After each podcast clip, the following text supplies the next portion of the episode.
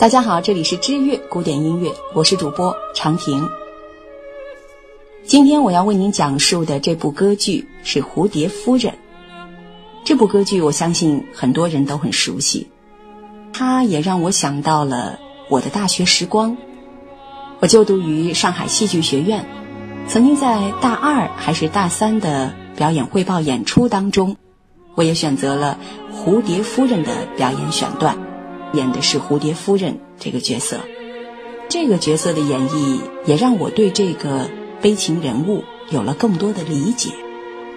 今天在这样一个知乐古典音乐的平台上，再次遇到了他，让我感觉到既亲切又熟悉。但我想，今天我将要从不同的角度，全新的去认识他。《蝴蝶夫人》是普契尼最受欢迎的三部歌剧之一，其余两部，一部是《图兰朵》，一部是《波西米亚人》。这部剧呢是由雷吉伊利卡和乔塞普贾克萨合力撰写剧本，参照的蓝本是美国作家约翰路德朗的短篇小说《蝴蝶夫人》和皮埃尔洛蒂的小说《菊夫人》。《蝴蝶夫人》是普契尼一部伟大的抒情悲剧，剧情大致是这样的：在一九零零年前后的日本长崎，美国海军上尉平克顿是个风流成性的花花公子，他逢场作戏的娶了一位日本艺妓巧巧桑做新娘。婚后不久，平克顿应召归国。三年后，他携带着自己美国的妻子再次来到日本。当得知乔乔桑给自己生了个儿子后，平克顿决定要带走他。但平克顿不可能给乔乔桑一个名分，这就意味着从此之后骨肉分离，天各一方。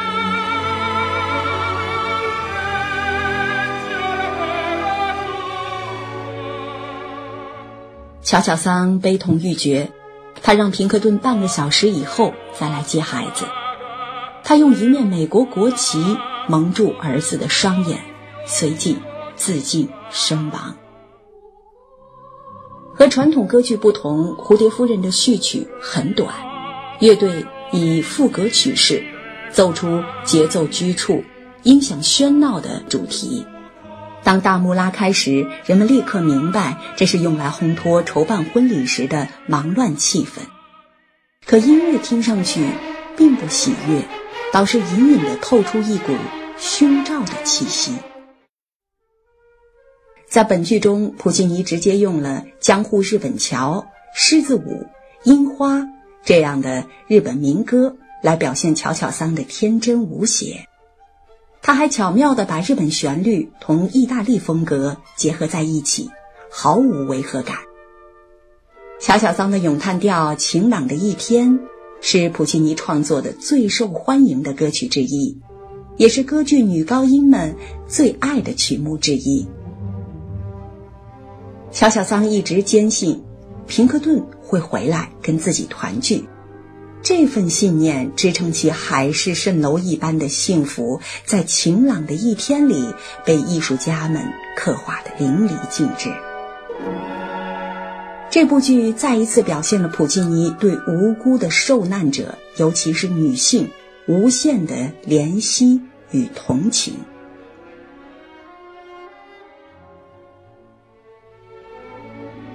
蝴蝶夫人具有室内抒情风格。他不追求复杂的剧情和外在的舞台效果，而是把主要精力放在刻画乔乔桑的心理活动之上。在普契尼的歌剧中，纯真是美好的，但也是悲剧的开始。纯真的人很快就会发现，这个世界回馈他们的善良，往往不是幸福美好，而是他们纯真无邪，往往被利用。从而逼着他们走向毁灭与死亡。普契尼之所以这么做，其一是出于戏剧冲突的需要，其二也体现了作曲家对现实世界的控诉和抗议。蝴蝶夫人还含沙射影地攻击了帝国主义，平克顿就是其代言人。他第一首咏叹调《美国浪荡子》就已经表明作者的心迹。平克顿代表了帝国主义心态，认为自己比落后国家的人民要高一等，对于这些下等人可以为所欲为。不过，平克顿毕竟不是个十恶不赦的坏人，或许他只是个不经世事的英俊少年，不了解自己的行径会给乔乔桑带来怎样的灾难。纵然最后真相大白，但一切悔之晚矣。不过，在本剧中，不论是纯真无邪的本土居民，还是狡猾无德的帝国主义者，说到底，双方都有些周瑜打黄盖的默契。乔乔桑抗拒自己的文化和宗教，他向往西方，认为那个美国代表着先进文明和优质生活。他拒绝了身陷绝境之际向他伸出援手的日本文化和宗教血缘，宁可画地为牢。在第二幕美好的一天中，她始终对丈夫坚信不疑，她的天真无邪充斥着整首乐曲。平克顿以再次新婚来回报乔乔桑的天真，并向他索要儿子，这无疑是变相的逼死了乔乔桑。在第一幕，乔乔桑还是个十五岁的少女。到了最后一幕，已变成了少妇，所以这个角色很难诠释，需要扮演者既有高超的歌艺，演技也不能掉队。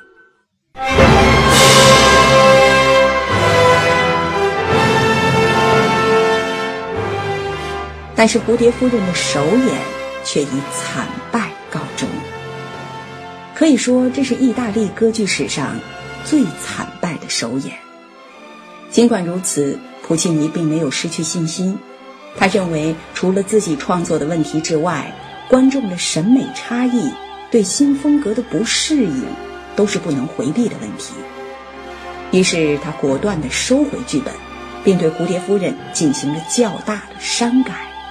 于1904年5月，由托斯卡尼尼指挥，在意大利的布雷西亚。